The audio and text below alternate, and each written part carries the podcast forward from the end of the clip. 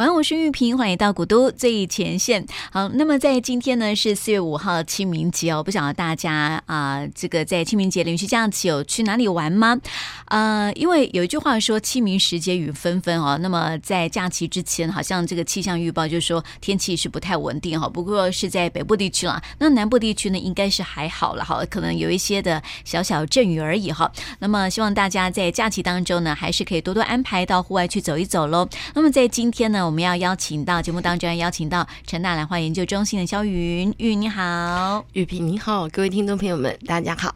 好，我们这个在清明节假期哦，因为可能很多的朋友呃会去扫墓嘛，嗯，那就是会出去外面踏踏青哈。嗯、那之前我们有说到说，这个清明节最常看到这个兰花就是清明，我们叫清明草，就是寿草，寿、嗯、草，然后又叫攀龙参。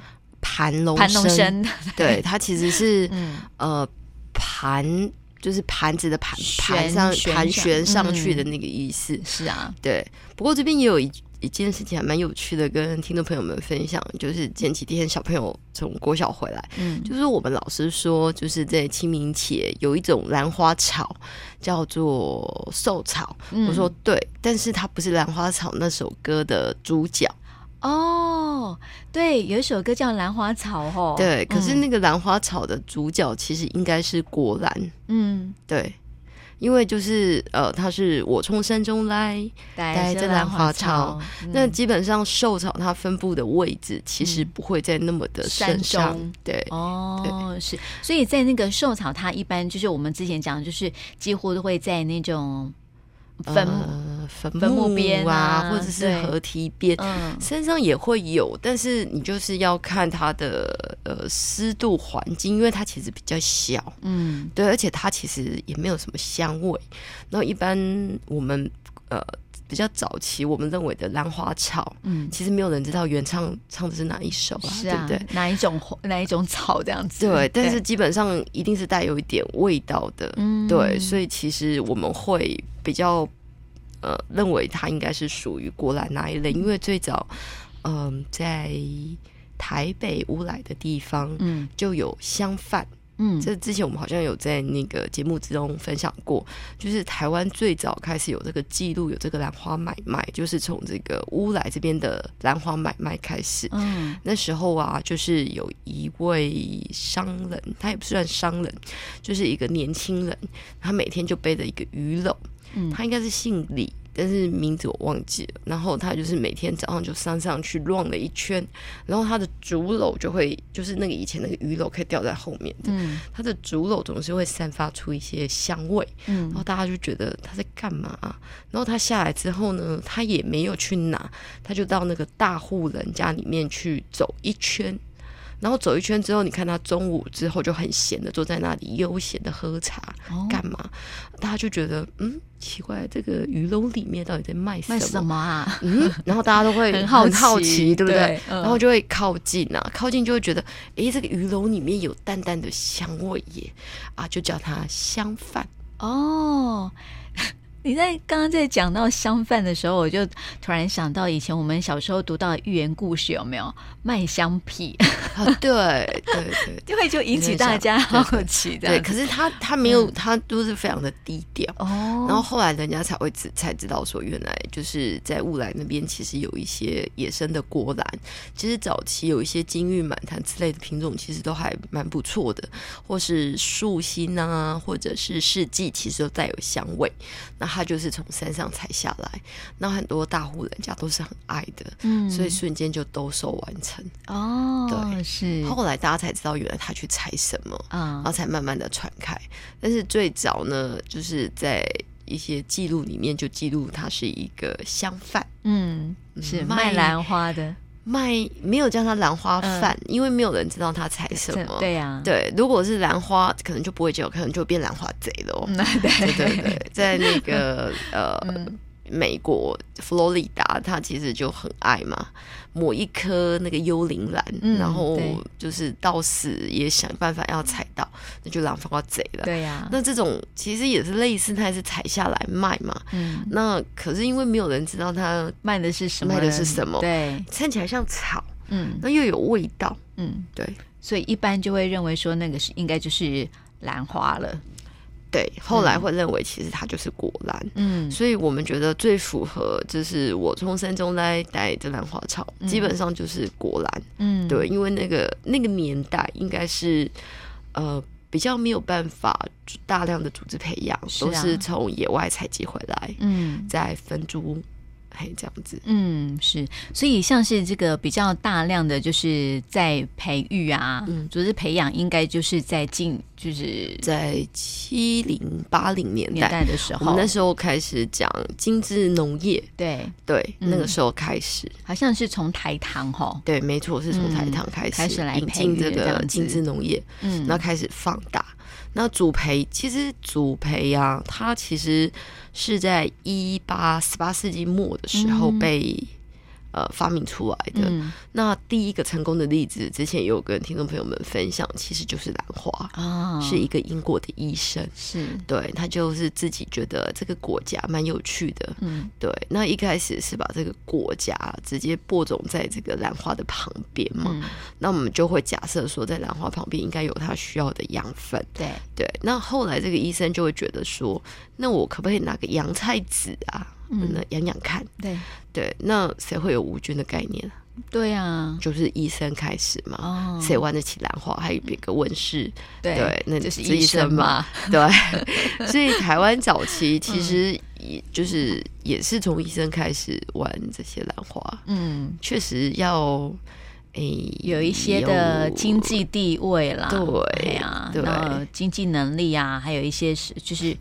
社会的一个地位这样子，一般人就是会开始就是对那种花花草草有兴趣啊，或是一些艺文有兴趣，是因为他的生活品质已经维持一一个稳定的状况，比较不用为三餐来这个努力的时候，就比较有闲情逸致去欣赏这些。其实我觉得也不一定呢。这边我觉得要跟听众朋友们分享，嗯、其实我们走到欧洲国家，或者是走到。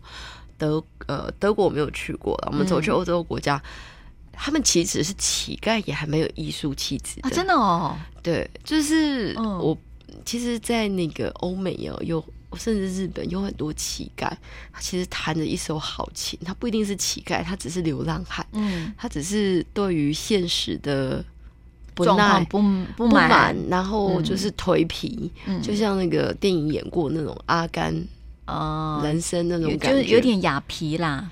对，可是他基基本上就是不修边幅，你基本上不知道他是乞丐还是他是流浪汉，你就是分不清楚。是，那为什么会特别提这件事情？其实是呃，最近刚好我们家女儿去参加了一个那个呃钢琴表演，嗯，然后是由那个唐旦祥音乐中心所策划，因为他们都在那里弹嘛，嗯，然后。就呃，除了这个小朋友的钢琴表演以外，就是有一些医生，他们就会出来唱歌，然后分享他们的音乐。嗯，然后这个唐旦祥那个老师他就非常的感性，结结束之后就写了一封信给大家，他就说，其实呃，在他们音乐中心呃学琴的小孩子，他并没有期许他们。一开始就要成为音乐家，嗯、因为音乐家很辛苦，是你以后要为自己三餐温饱，其实是很辛苦的一件事情。嗯，但是你可以提早去学习到音乐，然后就是去感觉。但是为什么很多人觉得说，哎，这个学这个音乐好像也是属于医生或者是上流人士的专利，或者是欣赏，嗯、也是上流人士的专利？其实不一定哦，因为你学的是医科。或者是我们学的可能是理工科或者什么，你可能会对某一些东西比较敏感，嗯，那比较敏感呢，你就会特别去追求，所以他们会去练一些乐器，是因为他们的手脚本来就比较呃敏锐、敏敏感，敏感，所以你就会觉得说，那为什么很多医生他们就很会唱歌，或是就很会拉小提琴，或很会干嘛？嗯，其实并没有说他天生就如此，基本上是。你自己有没有看到它？嗯，并没有说我们现在是三餐不继，我们就不能欣赏路边的野花。野花，对。那现在的兰花其实很便宜啊，嗯、其实它跟野花也没两样。啊、旁边的野草也是。嗯、我觉得重点是在你自己的心有没有去看到。嗯，如果你把你自己界定在哦，我很忙。嗯，我很累。我们吃都吃不饱了，看什么画？哦，对，其实那样子的就没有办法，就完全没有，所以并没有说非得非富即贵。嗯，但是你如果是用买的，你可能就是非富即贵。但是如果你自己认得，其实路边处处是可欣赏的花。对，没错，它跟价位上其实并不一定完全画上等号。嗯，那你认得了之后，其实事实上它也可能变成你。哎，多加分，增加你经济能力的另外一种方法。嗯，也有人觉得说，哎、哦，就像相伴一样啊。对啊，嗯，对啊，对，并没有人说你今天呃经济能力比较差，你就不能欣赏，嗯，你就不能停下来欣赏音乐或什么。欣赏音乐有很多免费的，是啊，不一定非得要，我也没有买票啊。嗯、对，就是我觉得那种是你怎么去界定。你自己的生活，嗯，对对，所以我觉得心态有一点关系啦。嗯、就像刚刚运营有讲到说，其实有些人啊，就是一般呃上班族好了，如果说呃整天都是呃基金在工作当中嘛，觉得很忙很累，那么他对于一些的欣赏一些的艺术，欣赏一些的呃我们说的这种呃这个花花草草啊，他就不会有兴趣。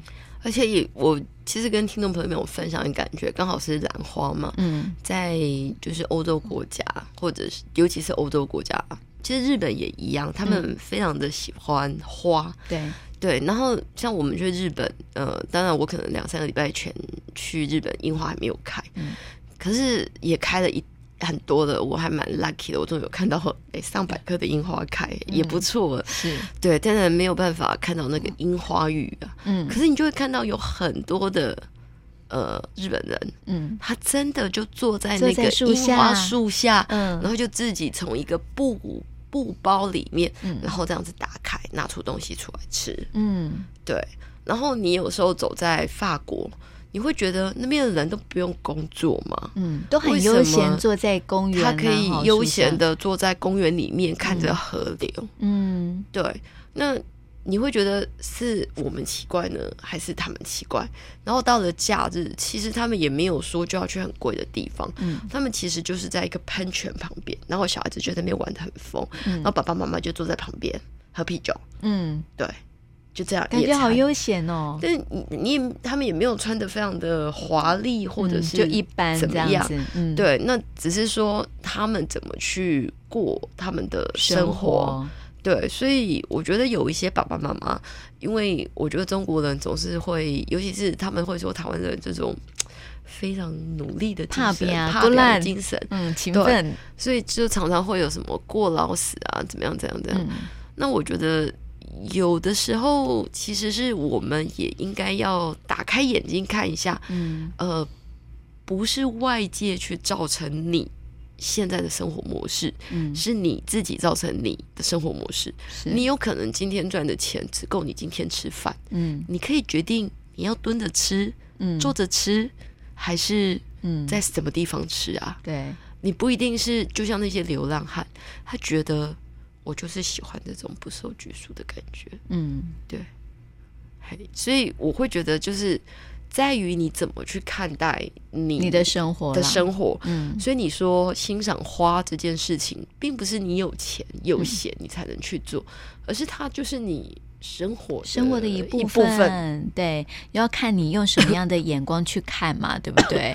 对，比如说我今天就是喜欢烤着面包一边唱歌，嗯，对。我觉得这样特别有味道。是啊，对，哎、啊，那面包特别好吃啊！欸、我觉得那是一种生活上面的一个情趣，就看我们的。我觉得都是一切都是来自于自己的内心啦。对，就是你怎么样去看你的生活，你想要过什么样的生活，都是来自于自己的内心这样子。那有的时候，当你的生活太过乏味、一成不变，有一些花花草草，嗯，或者是有一些音乐来替你哎做一些赘饰、赘。滋养，不同的变化。嗯，其实你只是换了一个不同边的脑袋去做思考。嗯，其实，在这个思考的过程里面，它可能可以给你另外一种专长。嗯，没错啊。但是因为就是我觉得像很多人就是会。有时候我们呃刚刚说到嘛，在台湾其实很多的人都很忙碌嘛，哈，就忽略了我们生活当中的一些小情趣这样子。对，所以我们常就是有一句话说“小确幸，巧确幸”啊，其实这样能够慢下脚步来欣赏你周边的一些的东西啊，那其实也是一种小确幸嘛。就像我们去到国外去旅游的时候，我们看到呃他们就是他们的就是建筑物，你有时候你会看哦，就是在外头就摆了很多的那种盆栽，然后就是。种花种草的很很漂亮，或是只是在那个窗框上面啊，就摆了一小盆兰花，你也觉得哇，装饰的很好看。那我们反而再回到我们自己，就是你去旅游回到自己的啊、呃、家里面之后啊，你反而就少了这样的一个小情趣去欣赏一一小盆的花，这样。对，然后其实我觉得台南是一个很不错的地方。呃，大家如果有机会，就是走在台南的呃不同巷弄里面，嗯，其实台南种花的人很多，是啊，真的，嗯，台南的房子也各有味道，嗯，对。那我觉得很多人说台南就是一个慢活的城市，所以。就是看大家以什么样子的想法跟心态，你也不要觉得嗯这样就是很丑，这样就是很美，也、嗯欸、没有哦。嗯，现在有很多不同的新的艺术概念出来，比如说有一个新的名字叫 Canoling，嗯，Canoling 是香港最新定义的一个排列美学哦，它就是以一个主题，比如说我是以旅行的主题，嗯，然后把旅行相关的所有的物件。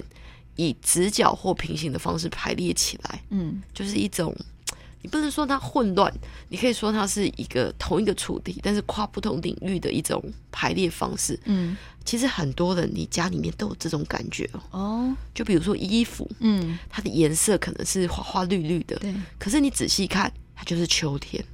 哦，它都是秋天的元素，嗯，或者是它花花的，可是它的花还是有一定的规则，对。对。那有人会觉得，嗯，那个叫做什么混乱美学嘛？没有，现在人家觉得那个都是有规则的，嗯，还给了它一个新的名字，就是有乱中有序的概念。人家有很美的名字叫 Canoling，对对，很文青的名字。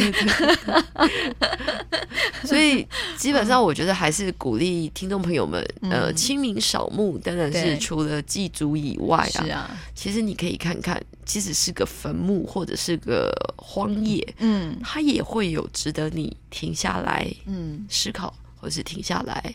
休息一下的地方。嗯，其实就像我们呃上次有跟听众朋友说要分享，就是在一些的这个兰花的花语嘛。其实我觉得像兰花的花语都是由自己的心对对去诠释的哈。比如说你喜欢呃有这个呃粉红色的。哦，例如说粉红色的颜色的这个兰花，那你会觉得这个呃兰花到底代表是什么样的一个花语？这样子，我觉得好像在西方国家哈比较容易有这样的一个花语的一个呈现呢，你不觉得吗？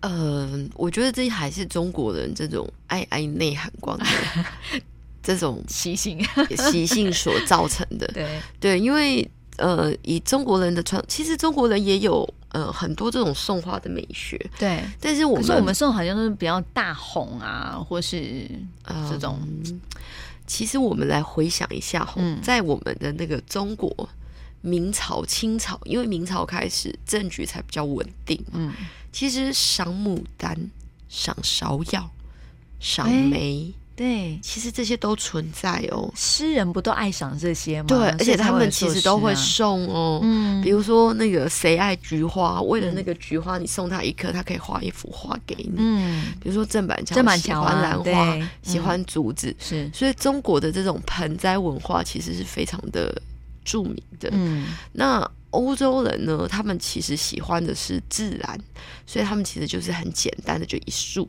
嗯，就就就拿出去了，对对不对？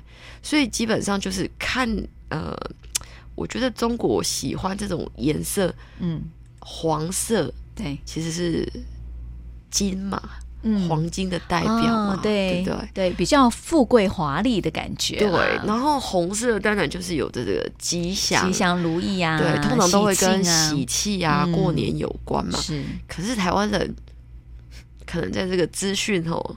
非常发达的现在，大家反而觉得红色会俗气，嗯、也不一定啊。嗯、现在其实也有很多两极的变化。嗯，那白色以前可能会觉得一定是婚丧喜庆，嗯，现在也不会了啊。是啊，像日本，哎、欸，结婚是白色，然后丧也是白色的，对，因为他们觉得这是人生最重要的两件事情，嗯，所以他们都是白色。对，那我们也可以看看，就是年轻的朋友们可能就不太喜欢买。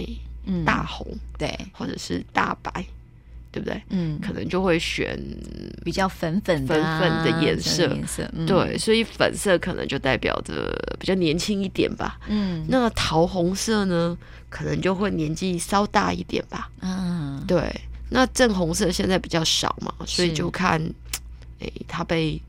越少出现的花，嗯，呃，无形中就会被越珍贵化。嗯，对，对没错，对，就像我们之前有介绍很多那种很特别颜色的兰花，有没有？但是我们有介绍过那个，呃，就是有我们有介绍那个 sashimi，对，你就不会拿 sashimi 去送你的老板啊？不会啊，对不对？可是会送朋友啦。